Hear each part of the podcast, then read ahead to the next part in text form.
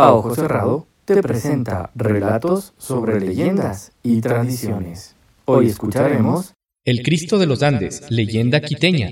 Los sacerdotes de la compañía no podían creer que el pequeño indígena llamado Manuel Chili, que pasaba entre andamios y escaleras en los pasillos de la compañía, se convertiría en uno de los más grandes artistas. Al ver sus habilidades, decidieron adoptarlo y ayudarle para que perfeccione sus técnicas en la escultura y pintura.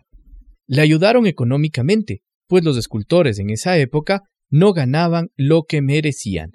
Es así como nace el maestro Caspicara, quien cotizó en valiosos pesos de oro sus obras. Sus niños dioses, Jesuses y Marías, son tan hermosos que incluso se les atribuía poderes milagrosos. Sus obras se podían apreciar tanto en las iglesias capitalinas como en las de otros países, Colombia, Perú, Venezuela y España. Las obras de Caspicara tienen un valor incuantificable, están calculadas en millones de dólares, por lo que se han convertido en patrimonio cultural del Ecuador.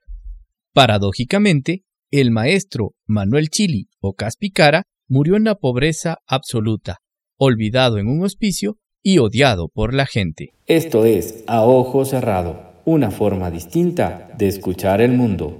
Contáctanos a ojo cerrado 2021 arroba gmail.com. Locución, edición y producción Mauricio Suárez, el conductor suicida. Te esperamos en un próximo episodio de A Ojo Cerrado, relatos sobre leyendas y tradiciones. Hasta pronto.